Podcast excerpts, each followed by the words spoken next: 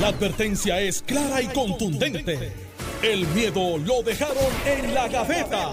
Le, le- le estás dando play al podcast de Sin, miedo, de Noti1630. 1630, soy Alex Delgado, ya está con nosotros el exgobernador Alejandro García Padilla, que le damos los buenos días, gobernador. Buenos días, Alex. Buenos días al país que nos escucha. Buenos días a Carmelo, que está ya listo aquí para analizar los temas. Y por supuesto, agradecido la sintonía de cada puertorriqueño, cada puertorriqueño. Senador Carmelo Río. Saludos a ti, Ale. Buenos días a Puerto Rico, a Alejandro García Padilla, a Tito Bonilla, que me está llamando. Tito, hace tres años Estamos al aire, haciendo este programa de 9 a 10. Atiende Jono con un bolazo. Exacto. Eh, y, y- a menos que esté en otra jurisdicción y esté... No, no, no. Tito está en la tercera dimensión. Oiga de- por Facebook, el jet lag. por internet. y Sí, por- no, pero no, mira, este, y, y buenos mira. días a los que nos escuchan. Ayer yo fui a comprar unas cositas en una tienda esta que venden cosas de mata. Ajá. Y me dice, tú vete con la mascarilla, no con la gorra. Y dice, esa voz yo la conozco. Y le digo, depende, pues tú sabes cómo está la cosa. Exacto. Me dice, de 9 a 10 todos los días, sin miedo. Y dije, sí. Nunca lo había visto en persona, pues la voz es peculiar. Así que gracias por la sintonía Muy bien. A, a- a uno de los muchachos que está allí en una de las tiendas que venden robos, matitas y esas cosas. Mira, este... eh, vuelve Ricardo.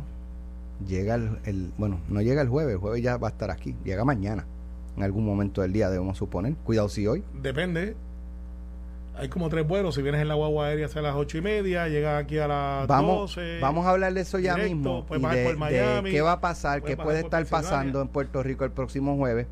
Pero antes, venía, este, eh, eh, en las mañanas yo pongo noticias y voy escuchando, pero ¿Por qué llega un momento que, como que déjame antes de ir a la estación bajar un poquito, entonces puse Sal Soul, Oh, 99.1 FM. A que no adivinan qué estaba, qué estaban sonando. A ver.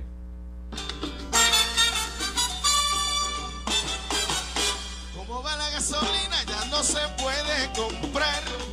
El que tiene un carro grande no tiene que negociar. Por un carro chiquito que ahorre gasolina o por una motora como la de Molina. Hermano, estaba leyendo una información Ya no De venden hecho, yo creo que lo había dicho ya no aquí. venden yugo. El carro que era chiquitito. a mí me molestaban con eso cuando me iba a Mira, cilindros. Cuando me iba a comprar mi primer carro, todos mis primos me decían, castígalo, castígalo con Ajá. un yugo. Y había una artista eh, que salía en el show de las 12, que ya no existe, con Eddie Miro, que se llamaba Maggie, ¿verdad? Sí, Eh, Maggie, Maggie, claro.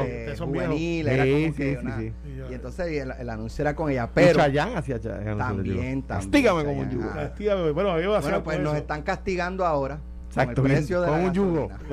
con No, un yugo con una que se bomba. llama la gasolina. Estaba leyendo una información, de hecho lo había escuchado aquí en Noti1, que en Navidades eh, y un poquito más allá puede alcanzar un dólar el litro. Ouch. Este Alejandro y yo tenemos, como decía Gilbertito en la canción, este Sí, el que tiene un carro grande lo tiene que negociar. sí, sí. Tenemos, Este, estoy eh, los americanos mira, llaman Carmelo, un, un Octane Buster. Te la doy y No, te- yo, te- yo le voy a, pedir prestado el carro en el mato que anda en una caja de fósforo este, que, que entra a la pierna primero Oye, y después. Ah, per- ah, perdóname, este, ayer cuando estaba saliendo lo grabé y le dije, tírame el pasito ahí, Oh, tírame el pasito, lo voy a subir después a las redes sociales. lo tiró.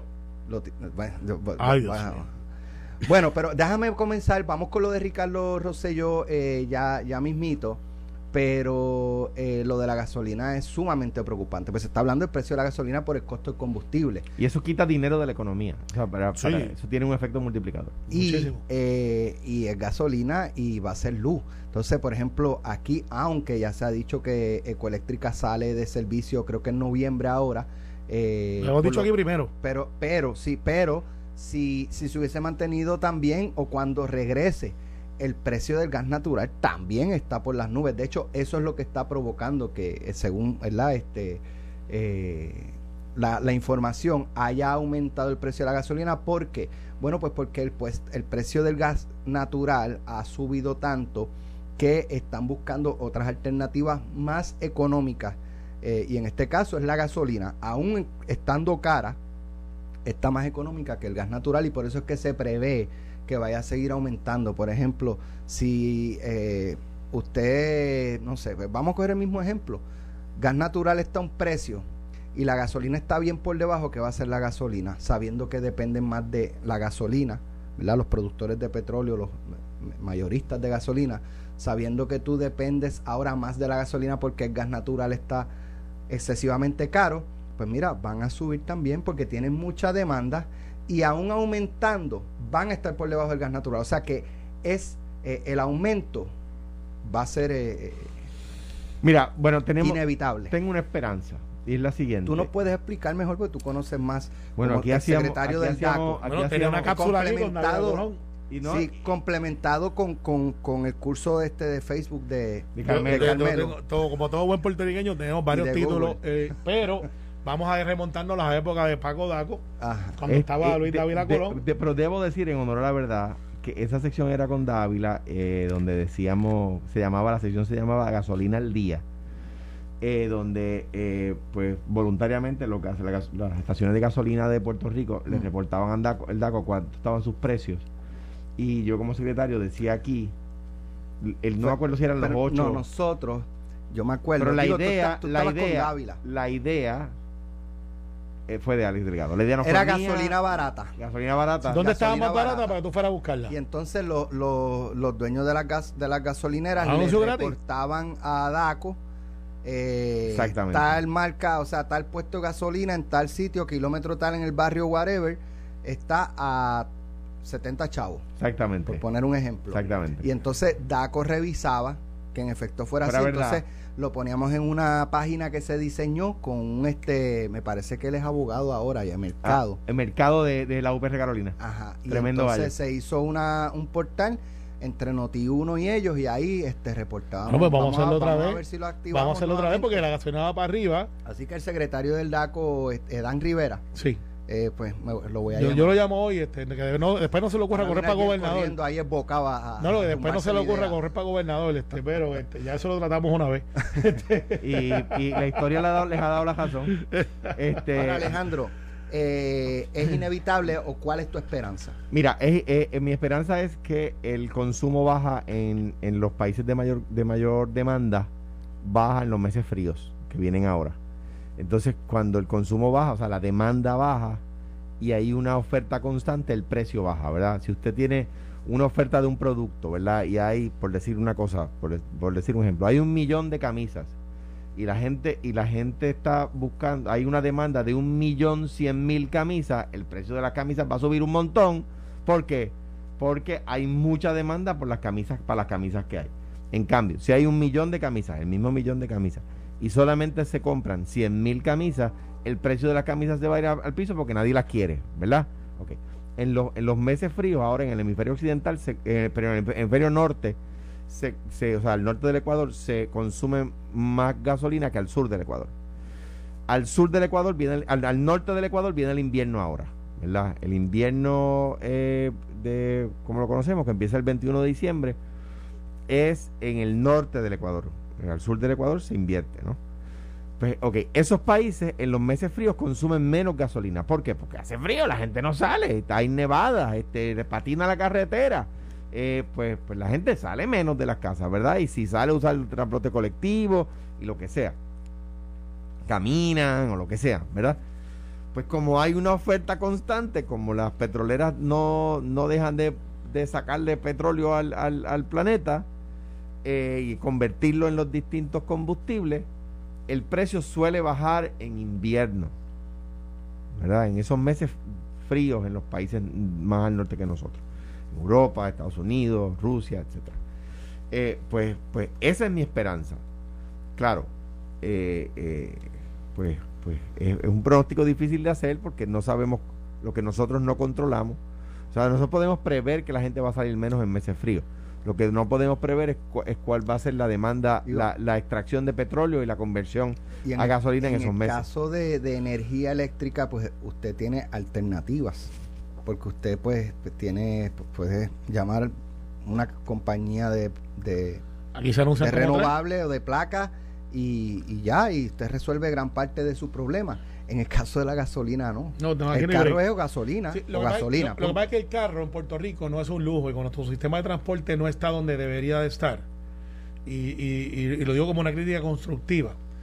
En otras jurisdicciones tú ves como el transporte colectivo Por diferentes razones también. No están en el trópico. O sea, no es lo mismo decir, me voy a parar en la guagua, en la parada de la guagua, a un sol a 90 y pico con humedad, que pararse en un sitio a 65 grados, 70 grados, usted está esperando ahí, está como en aire acondicionado. Está ch- chilling. Eh, Esa está chilling. Literalmente chilling. chilling. Entonces, pues también en nuestro sistema de transporte no está donde tiene que estar, ha mejorado bastante. El tren le falta muchas cosas para que sea totalmente exitoso. Yo creo que ha sido parcialmente exitoso. Eh, y entonces, ¿qué pasa? El tren ha sido un fracaso. Eh, no, no ha sido un fracaso, pero es O sea, parcialmente. hay, hay que hacer otras cosas, pero está ahí y hay que trabajar con él. Estoy y de creo- acuerdo, de acuerdo con eso. Entonces, ¿qué pasa? Eh, me escribe un, un amigo que está en Naples, el, el conocido como el gato, me dice: aquí está la gasolina a 3 a 3.15. Naples es El galón. El galón. Ahí es galón. El galón. A A decir 3.15. ahora. Entonces, eh, aquí estamos hablando de que el precio rondaría 2.48 por galón, según lo que nos dice el secretario de DACO.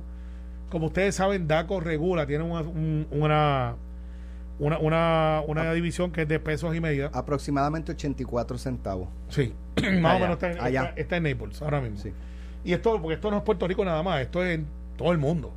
Lo que plantea Alejandro es correcto.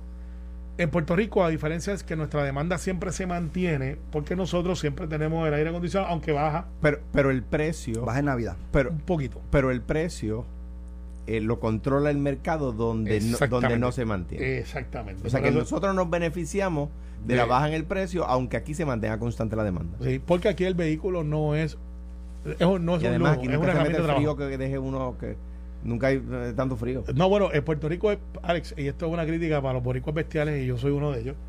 Cuando tienes el aire, ¿a cuánto tú lo pones? La verdad. No, yo no. Yo soy 70. Yo también, 69, 68. Sí. Eh, yo soy de los de 65. Entonces, busco. Y estás emburujado en, en dos confortes. eh, Pues ¿para qué? exact- eh, Ese Gracias. compresor no va a tumbar. Gracias, gracias. Pero lo hacemos. Sea, tú lo quieres, eh, en vez de en high, lo quieres en he. ¿Sabes? ¿Sabes? Va a meterle 65. Y te dicen, mire, ponga los 72, ponga los 70. Pues nosotros somos así. Y pues nada, it is what it is. Busca de, entonces, lo que sí tenemos que estar mirando es cómo esto va a afectar la economía en la cascada, porque, por ejemplo, los fines de semana, ¿qué es lo que hacemos? Nos vamos a chinchorrear. ¿Y qué es lo que tú haces cuando chinchorreas? Quema gasolina. Y nos vamos, no te vas, Alex, con Alejandro y Carmelo en el mismo carro. Todo el mundo sale en su carro. Y es una economía que se sostiene de Así. pequeños comerciantes en diferentes partes del pueblo de Puerto Rico, nuestra gastronomía. ¿Qué hacemos en Navidades? Vamos, nos vamos para la playa. Y, a- y además de eso, lo- además de eso, el gasto que el consumidor va a tener que incurrir en combustible es un gasto que el consumidor no va a incurrir comprando cosas y casas, ¿verdad? Cosas y casas es una frase de que se utiliza en el mercado, ¿no? O sea, pues si yo tengo que gastar 100 pesos más al mes o 50 pesos más al mes o 40 Algo- pesos más al mes en gasolina, son 100 pesos menos al mes, 100, 40 pesos menos al mes o 50 pesos menos al mes que yo gasto en las tiendas y en, la, en, la- en el- en los restaurantes, en los chinchorros. como Y, y métele en adición, que eso pasó por el radar, que las carnes subieron. Por la cuestión de la pandemia, las carnes, y nosotros, o sea, tú vas a comprar ahora y las carnes, sobre todo el, el corte del churrasco, que es donde me doy cuenta, búsquese, búsquese. yo no he visto, no lo he visto bajar el paquetito de 15, 16 dólares. No, no, y búsquese, esto me llamó la Paquetito, atención. No. ahora vas Eh. a tener menos, menos dinero para comprar el paquetito de churrasco porque vas a tener más dinero que meterle la bomba y el, y el detallista de gasolina, Sidaco hace su trabajo. El detallista de gasolina y el mayorista de gasolina no van a estar ganando más porque dicen, diantre, entonces lo- lo- lo- lo- los detallistas van a estar saltándose vendiendo a pesos. No, porque es que a él le costó más cara. Sí, sí. No, porque el mayorista la, se va a saltar. No, porque es que a él también le costó más cara. Sidaco hace Pero, pero, vamos a ser honestos Bueno, también. déjame- Va- va- mira. vamos, va- vamos a poner un poco de discordia ahí. Pero, cuando tú compras el, el tanque, que te dura tres días más o menos, que lo que Depende, te, depende cuánto. Depende pero que lo que te deja son 800 pesos, para que la gente sepa. Ese tanque bien grande que está ahí, lo que le deja el detallista es como 800 a los 10 dólares. mil galones, tú dices, el camión. Sí, el camión. No le deja tanto. Yo hacen chavito en la tiendita, no en la gasolina como tal. La- la Hacen más dinero en, el- en la tienda de conveniencia que, que en el- ¿Qué pasa? Que ahora, Alex, si tú compras el tanque y no lo has gastado, de momento subió, tú vienes y lo subes automático, pero cuando baja no lo bajas automático. Por eso dije si Daco hace su trabajo. Y eso es el revolú que se Pero ha mira, metido ahora. Ahora mismo hay una controversia Por eso. Eh, hay unos, te entiendo que son mayoristas, eh, que había bajado el precio del combustible a nivel mundial y ellos lo mantuvieron, no bajaron. DACO le solicitó unas explicaciones que fueron uno- unos escritos que se entregaron ayer. Ahora DACO indica que va a evaluar el contenido de esos informes con su equipo de expertos este, en términos económicos y de precio de combustible a nivel mundial para, para determinar si es razonable la explicación que dan o no. Hay instancias, Alejandro, en las que, de hecho, déjame recordarle a los que nos están escuchando, vamos a hablar en breve de regreso de Ricky Rosselló, así que no se pueden despegar.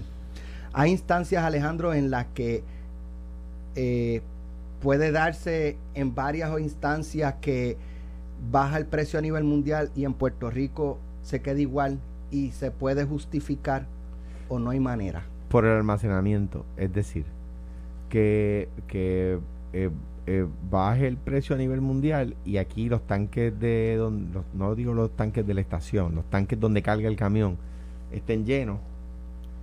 Sí, pero lo que pasa es que a veces que ese tanque lo compraron bien barato, está lleno, sube el precio y te lo suben. Pues eso, don Efraín, que era el presidente ya fallecido, Efraín Reyes, el abuelo Farruco, eh, tremendo gallo, este, de verdad, sí. Ah, no sabía.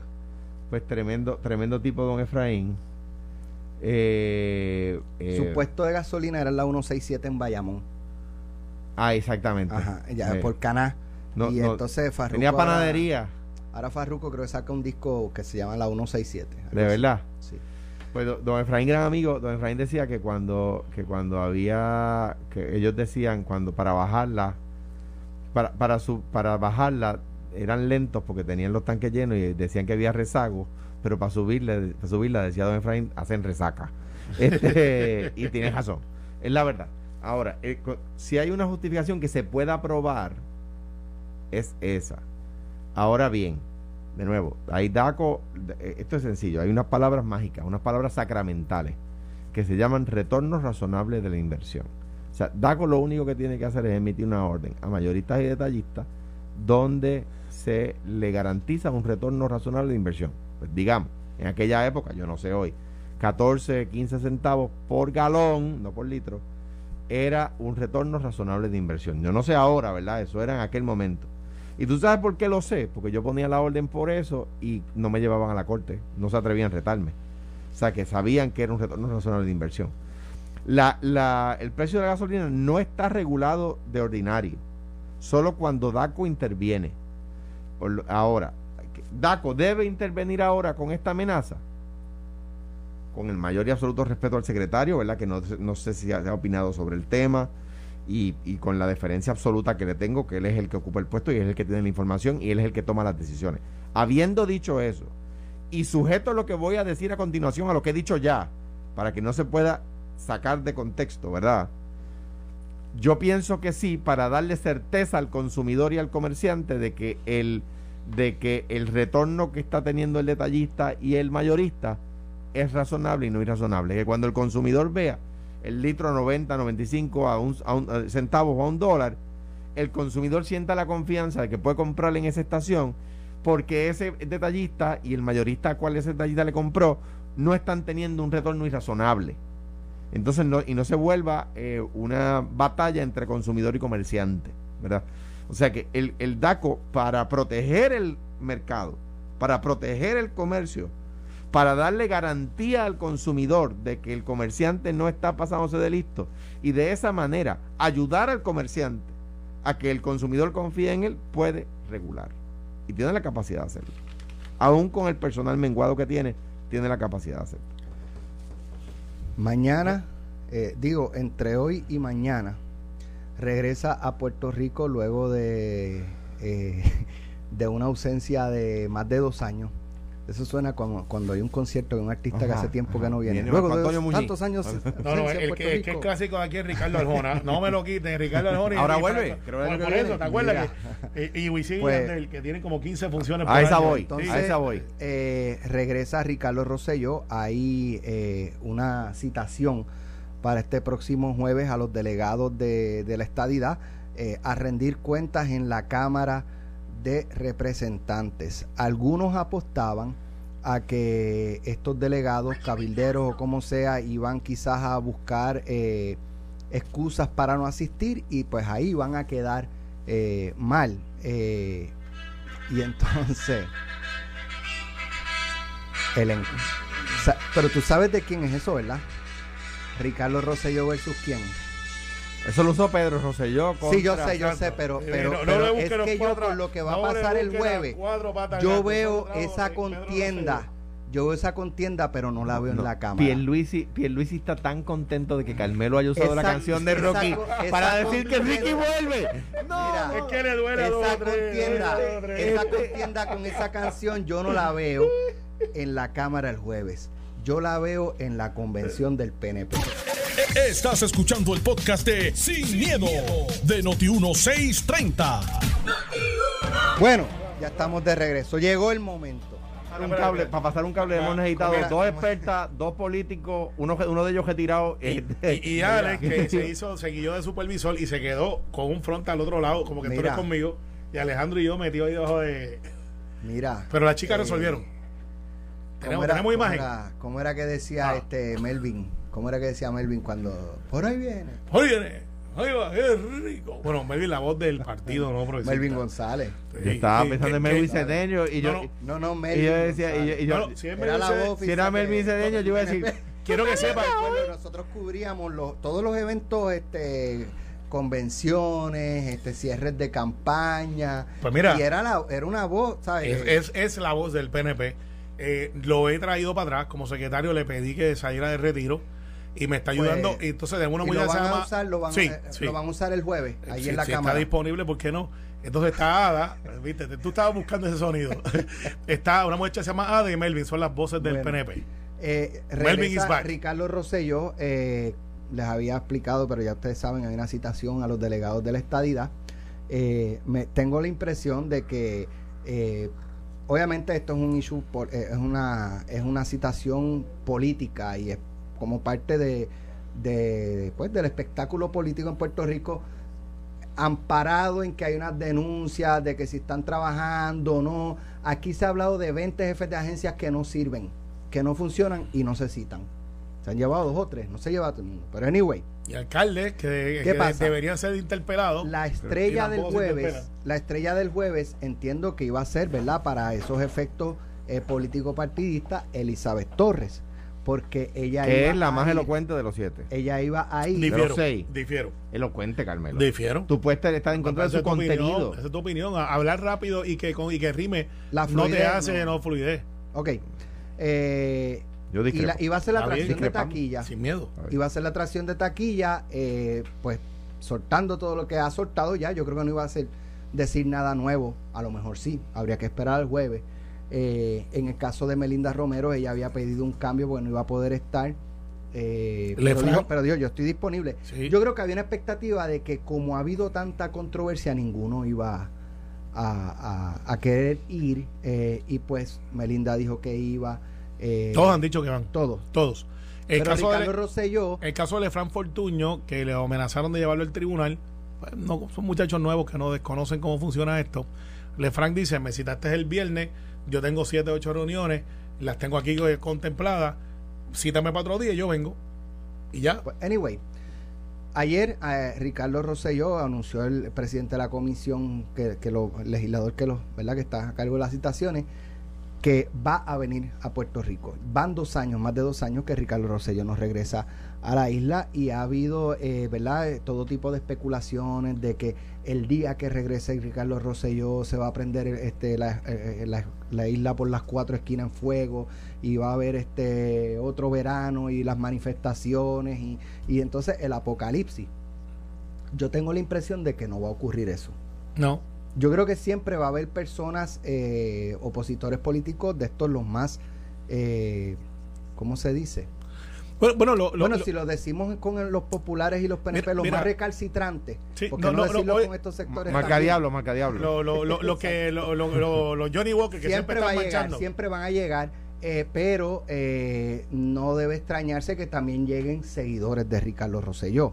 Eh, aquí en el se habló de que en el 92, eh, con la intención de buscar un efecto político, revivieron e hicieron viable la candidatura de, de don Carlos Romero Barceló Absolutamente. en las vistas del Cerro Maravilla Es una Me dio ocho años al Congreso hubo, después de eso. hubo, eh, cuando ganó Sila Calderón, yo creo que Pedro Rosselló fue, eh, bueno, Carlos Romero tuvo la controversia de, de maravilla, pero en términos de administración gubernamental, Pedro Rosselló salió súper mal, maltrecho. Totalmente. ¿sabes? Con todos esos casos de corrupción. Pero entonces, ¿qué ocurrió? Si la crea eh, la comisión Blue Ribbon para eh, investigar a, la, a la administración de Rosselló.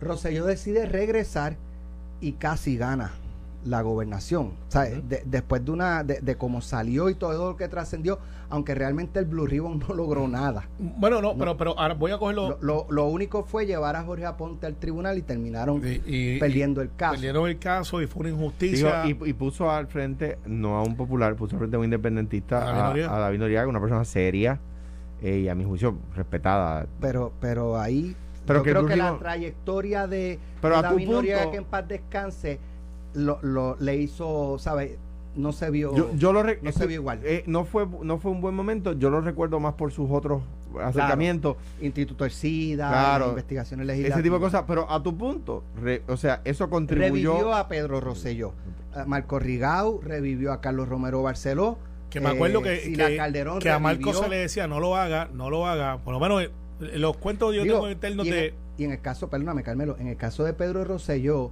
eh, se argumenta, ¿verdad?, que una entrevista que él dio precisamente en Sal Soul a, a días de las elecciones, donde un oyente le preguntó que él tenía su eh, diploma de high school firmado por. Víctor Fajardo, si lo podía cambiar, Pedro Rosselló se paró y se fue. programa y se fue. Que era una respuesta tan Este, fácil.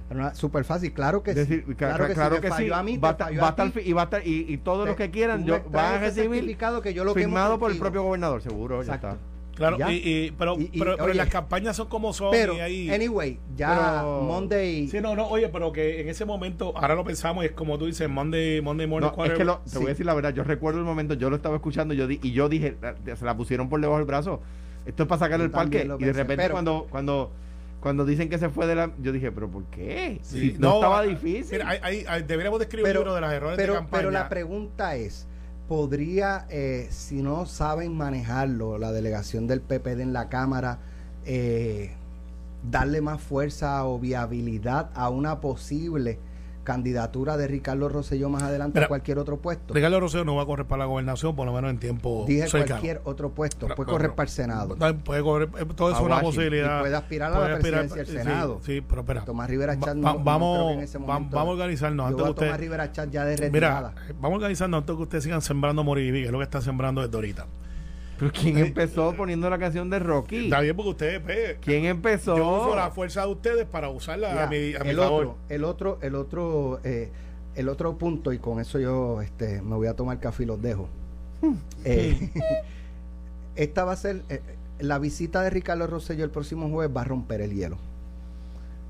Una vez él venga, la primera vez, y no ocurra lo que algunos entienden que puede ocurrir, un apocalipsis, este derramamiento de sangre y todo ese tipo de cosas, va a ser, en Navidades va a volver y se va a retratar por ahí visitando este gente y vuelve en marzo y, ¿sabes?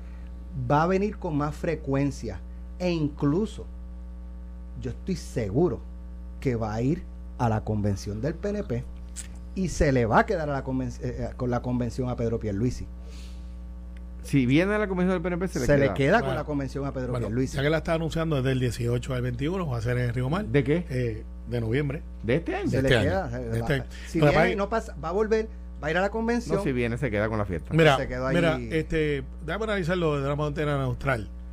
Eh, antes de que ustedes Carmelo, mira, adelante voy a tomar eh, café la, la- la figura de la familia Rosselló ha sido una, una figura muy, muy fuerte, carismática dentro del PNP sin precedentes. Antes de eso, personas con carisma era Carlos Romero Barceló que levantaba pasiones.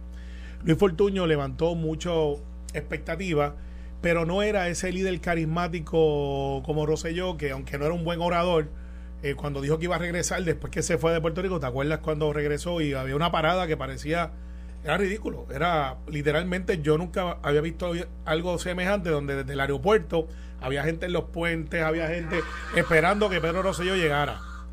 Eso es un soundbite de rol de allá, no tiene que ver nada ni con Alejandro. Eh, no tiene que ver nada con Alejandro, fue una computadora. Yo le ofrecía una, yo Eso hice fue. un chantaje ahí para que te hiciera eso mientras tú estuvieras hablando. Está bien, entonces, eh, y eso yo nunca lo hubiese, lo hubiese vi- visto venir. Después Pedro Rosselló se va a caminar, dice no voy a hacer campaña y de momento hay 500, 700 personas caminando con él por todo Puerto Rico, literalmente a pie. Y empezó con un grupito de 15 o 20. Lo que te digo es que la familia Rosselló en el PNP tiene mucho arraigo. Ricardo entra con Borico Oraje y fue un movimiento que yo lo vi venir de 5 o 7 muchachos montados en una guagua para arriba y para abajo, hablaban, se hicieron del comité y yo decía, pues vamos a ver. De momento creció, creció, creció, creció. Boom, aspira a la gobernación. En ese momento yo estaba en el campamento de Pedro Luisi y yo siempre dije, vélelo, tiene hambre, eh, va por ahí, está organizado. Y pues el resultado fue que Ricardo Rosselló sale candidato, gana la primera con Pedro Luisi pasa lo que pasó en verano del 2019. Pedro Pierluisi eh, literalmente se le pasa el batón. y lo que te quiere decir que Ricardo Rosselló con Pedro Pierluisi no tiene animosidad las discrepancias que surgieron en ese verano del 2019, que pues todo el mundo sabe lo que pasó. Esos detonantes estaban ahí. Ricardo Rosselló sale. Viene la elección ahora de los delegados congresionales. Está todo corriendo. Ricardo Rosselló anuncia que si lo eligen, él estaría disponible. Y en una elección de 100 mil y pico de personas, él saca 50 y pico mil, no estando en la papeleta, para la Cámara. Para el Senado sacó votos también. Porque yo estuve allí cuando la gente votaba en los dos lados votaba uno para el Senado y otro para la Cámara. O sea que es un fenómeno político. No me cabe la menor duda de que dentro del PNP hay una base, de hecho, vamos a decir las cosas sin miedo. Eh, doña Elizabeth, me imagino que me ganará otro video otra vez hoy, eh, sale electa porque Ricardo Rosselló y su gente la llevaron de la mano dentro de todo el proceso. Después ya se vira y dice que ella le costó estar con Ricardo. La verdad es que si Ricardo Rosselló no lo hubiese apoyado con sus huestes internas aquí, Elizabeth no fuera delegada. Esa es la verdad. Eh, hubiese tenido sus votos, pero no hubiese sido la primera por lo menos. ¿Qué sucede entonces? Ricardo Rosselló ha seguido trabajando, decide no cobrar y yo veo que hay una fuerza, no estoy diciendo que sean cientos de miles, pero dentro de la base del PNP, Ricardo Rosselló es una persona muy influyente todavía. El que no vea eso, pues eh, quizás tiene algo personal, a lo mejor cree, ¿cuántos son? Pues mira, mínimo tiene 55 mil a 60 mil personas que lo siguen. Y como tú sabes, eso en una elección es un montón de votos. Eso es más que cualquier alcalde. Eso controla cualquier elección. Cualquier, cualquier elección. No es que gana cualquier elección, es que controla, el resultado cualquier de cualquier elección. Y tiene ya, por lo menos a, puño y letra, tiene 60 mil. No sería ilógico pensar que puede tener mucho más que eso. De gente que no fue a votar, de gente que... Pero mira, lo van a martirizar y es lo que voy a ir. Va a llegar ahí, va a haber tres o cuatro personas que van a tratar de apuntárselo. El problema que tiene con las interpelaciones legislativas, Alex, es que tienes a todo el mundo con el micrófono abierto. Y hay legisladores que están entrenados para hacer preguntas y otros que no. Pero tienes entonces el fiscal y los abogados todos ahí tratando de robarse tres minutos de fama, de hacer la pregunta que es la que lo va a noquear. Y hay otros que van a hacer preguntas donde los van a noquear. Ricardo Rosselló sabe comunicar. No es Ricardo Rosselló de Boricua que estaba que no tiene un discurso. Ricardo Rosselló tiene un discurso. El discurso de él es estadidad, estadidad, estadidad. Ese discurso es donde él está cómodo. ¿Él tiene escolta? O eh, no sé, no sé. Como es gobernador, pues habían. No, no, no sé, yo creo que no. Habían, no, no, no, había una controversia de que como él no había culminado. Y es correcta. Lo que pasa es que, como quiera, o sea, el superintendente de la policía puede decidir en un momento particular, y lo ha hecho, que Alex Delgado o que Juan de los Palotes. No, de Castrofón tuvo escolta una vez por la policía. tenga escolta porque la seguridad de ese ciudadano lo amerita por un tiempo. García Padilla fuera el gobernador de Puerto Rico, le pondría escolta. Es que le toca. O le, solicitaría al superintendente yo, yo, que le ponga escolta. Yo le, le solicitaría al superintendente que evaluara el, que evaluara el caso. y que con su pericia me dijera si, si su seguridad está en peligro, por supuesto que sí. Si me pregunta a mí, es meritoria. Para efectos de prevención. Prevención. Eh, eh, no, y vamos a decir las cosas como son hay gente que le gustaría tener este, una oportunidad quizás de hacerle alguna cosa que no está dentro de la ley. Eh, pues no, y, no debe ser así. Usted puede estar de acuerdo o desacuerdo con un ciudadano, pero pues tiene que respetar también, eh, y la libertad de expresión existe, todas las cosas. Hay un grupo que se está convocando aquí, se vistan de blanco, vamos para el norte, la norte. ¿Cuántos van a hacer la ley? Hay gente que dice que puede ser 500, 300, son 100, 200, 100, no sé. Eh, es algo, de Rocío. Eh, sí, que están diciendo vamos a apoyar a Ricardo estás anticipando de que va a haber una protesta en contra de Ricardo y pues en la superintendencia del Capitolio se tienen que preparar para eso. ¿Qué va a hacer el saldo neto? Ya Elizabeth ha dicho lo de lo que va a decir, se ha inventado todas las historias que se ha inventado, ha acusado a todo el mundo, no ha aprobado nada. nunca trae una evidencia. A lo mejor llega el jueves con la Eh, evidencia. Pues está bien, pues qué bueno, pues, que sea una premisa eh, articulada esta vez.